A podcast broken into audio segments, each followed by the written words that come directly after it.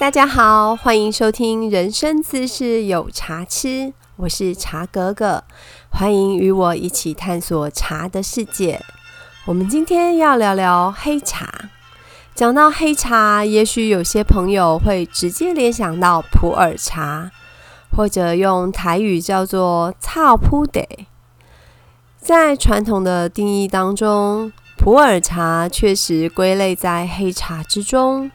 但在新的茶叶界定当中，是有人主张说，普洱茶应该独立于六大茶类之外，因为普洱茶的制法跟四川的边茶或是湖南的安化黑茶有些不一样。确实，云南普洱的茶种跟制法都跟刚刚讲到的黑茶有点不同。但茶叶本就有依照地方茶种特性出现不同做法的状态。如果每种茶有了不同的制法都要独立，那六大茶类不够数之外，可能连十大茶类、二十大茶类都不够归类了。所以在本片当中，还是先把普洱茶放在黑茶类一起讲哦。黑茶的制作工艺其实跟绿茶很像。你可能会觉得很惊讶，这两个听起来应该差很多啊。可是为什么黑茶的制作工艺会跟绿茶很像呢？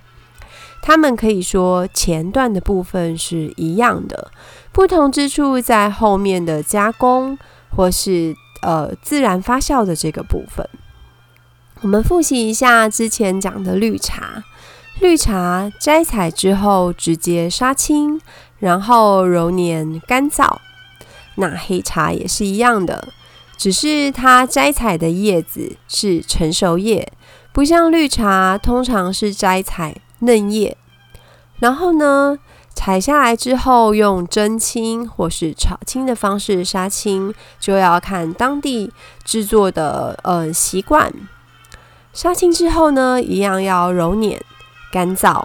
最后看它的用途或是制作习惯，一般黑茶会做成散茶，或者是把它压成紧压茶，都有的哦。也就是做成一饼一饼，或者是一砖一砖，甚至是一坨一坨的，都有人做。那当然也有人是保留它，就是散散的一片一片叶子的那个形态，这些在市面上都看得见。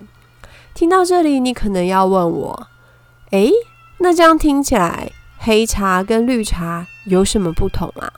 除了紧压茶的部分，听到这里都一样啊。如果没有压成饼状，那跟绿茶没有什么不一样啊？是的哦，到这边都是一样的。不一样的部分呢，在后面。最初黑茶的产生是因为古时候的保鲜技术不好，没有像现在我们可以放脱氧剂、抽真空或者是充氮气来做保鲜。所以呢，茶叶做好之后啊，经过长时间、长途的运送、存放，在这些过程当中，茶叶是会跟空气做接触的，所以在空气中湿度。温度、微生物的作用下，使茶叶发生了复杂的化学变化。简单的说，它是后发酵了。时至今日，保鲜跟制茶的技巧都已经有很好的条件。那现在制作黑茶呢？它就没有长途就是运输自然变化的这个过程。现在的黑茶是利用人工，它加增加它的湿度。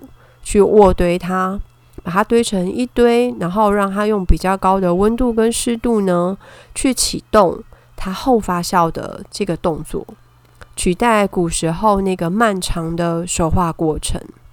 一般而言，制作黑茶的，我们称毛料，就是毛茶，都是比较成熟的叶子。原始的品种是大叶种的绿茶，所以你一定听人家说过。像这种茶呢，新鲜做好的呢，其实是最不好喝的。这种茶呢，要放，因为如果是刚做好的新茶，它会比较刺激，因为比较成熟的叶子，它里面的呃分类物质含量比较高，所以它本身是比较刺激的。放个几年后再喝，它就会变得比较甜润，甚至保存的好的话，时间越长，茶会变得越甜润醇厚哦。最后补讲一个黑茶的小故事，你有听过茶马贸易或是茶马互市吗？简单的说，就是用茶叶去换购马匹的交易方式。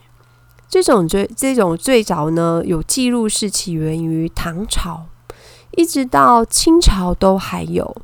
因为边疆的少数民族主要的食物是肉品跟乳制品，很少有新鲜蔬菜之类的东西，所以茶叶对他们来说很重要哦，而且。做成砖状或饼状的茶呢，会比新鲜的蔬菜容易运送，也能够补充他们所需要的营养，所以衍生出茶马贸易这样子的交易形态来。像从四川过去的四川边茶，广西的六堡茶，或者是湖南的安化黑茶，都是经常运往边疆贸易的主角。用这些茶去换边疆民族优良的马匹回来。讲到这里，我们已经把六大茶类绿、黄、白、青、红、黑刚好都讲完了。你都有一点初步的印象了吗？我们在这里总结一下：六大茶类的分类呢，是以制作的工艺分类，而并不是以茶树的品种。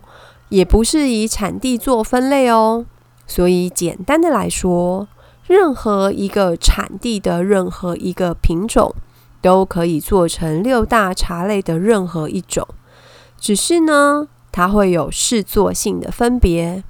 譬如说，大叶种茶树的叶子含有比较多的分类物质。